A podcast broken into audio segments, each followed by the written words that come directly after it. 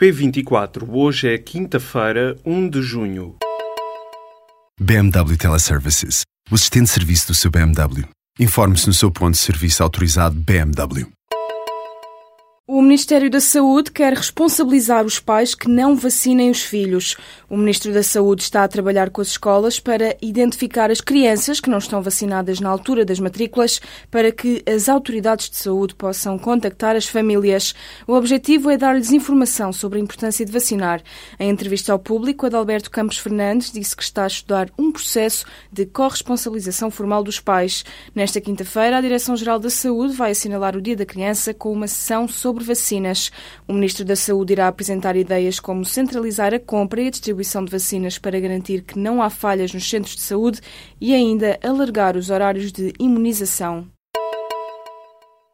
A dívida pública chegou perto dos 250 mil milhões de euros em abril.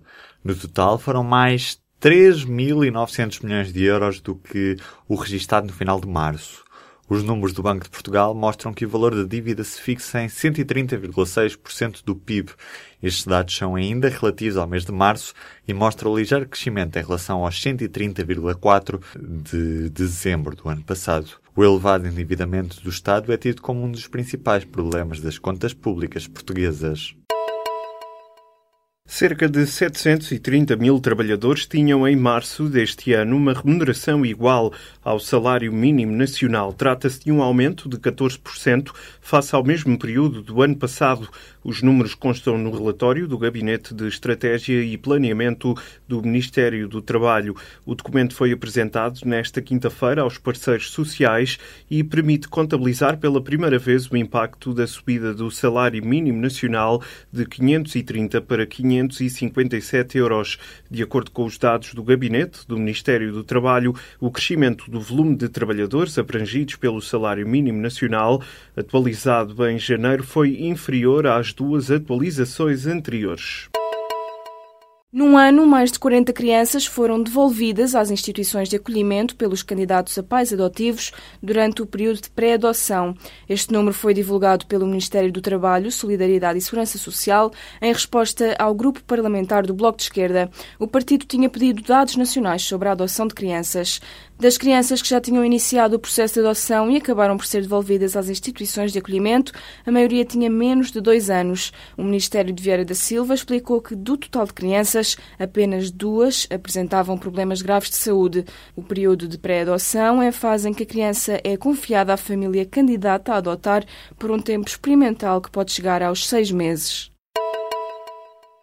Neste ano já foram diagnosticados mais de 300 casos de hepatite A em Portugal. De acordo com o balanço da Direção-Geral da Saúde, que foi enviado ao público, já houve mais de 1.800 pessoas a serem vacinadas contra esta doença. O surto que surgiu em abril afetou vários países da Europa e foi relacionado pelas autoridades de saúde com a atividade sexual potenciada por substâncias químicas. 90% dos casos ocorreram em homens e em quase 60% confirmou-se contágio por via sexual.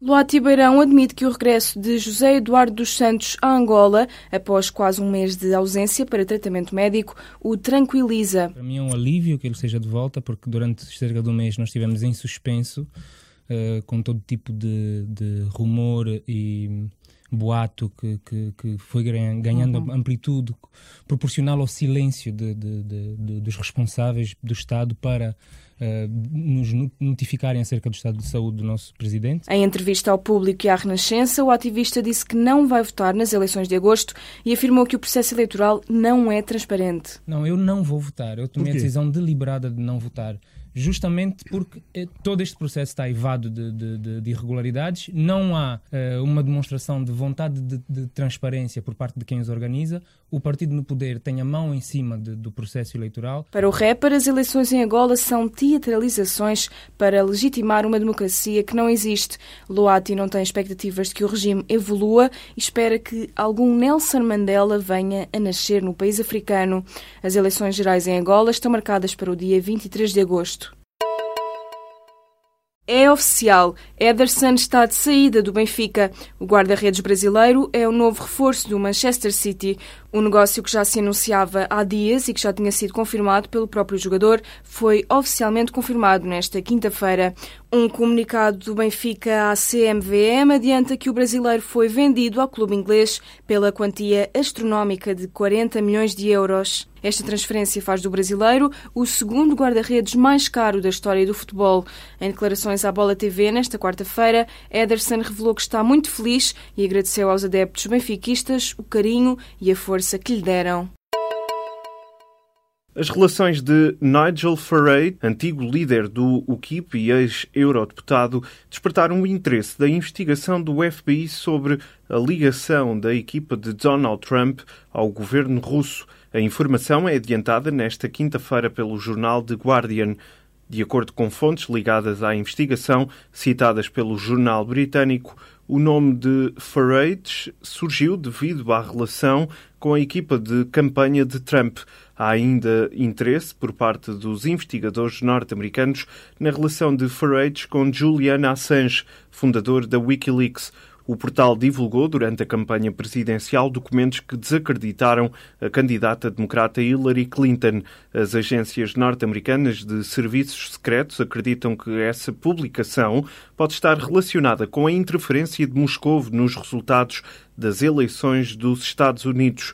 Ora, o jornal esclarece ainda que Nigel Farage não está a ser acusado nem é um dos suspeitos da investigação em curso por parte do FBI.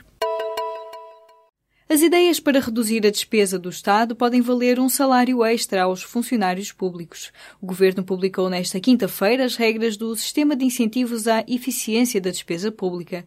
Os funcionários podem apresentar candidaturas até ao final do ano, que são avaliadas pela Inspeção Geral de Finanças. Caso a redução da despesa seja superior a 50 mil euros, os funcionários são premiados. A recompensa pode chegar ao montante do salário mensal do funcionário, mas os incentivos também podem ser não financeiros, nomeadamente ações de formação, experiências de trabalho em instituições internacionais e a melhoria de espaços comuns como as salas de refeição e os locais de convívio.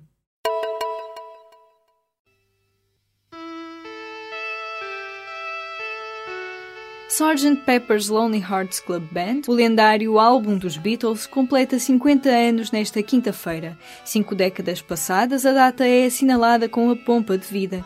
Em Liverpool, terra natal dos Beatles, decorre desde o dia 26 um festival dedicado ao Sgt. Pepper.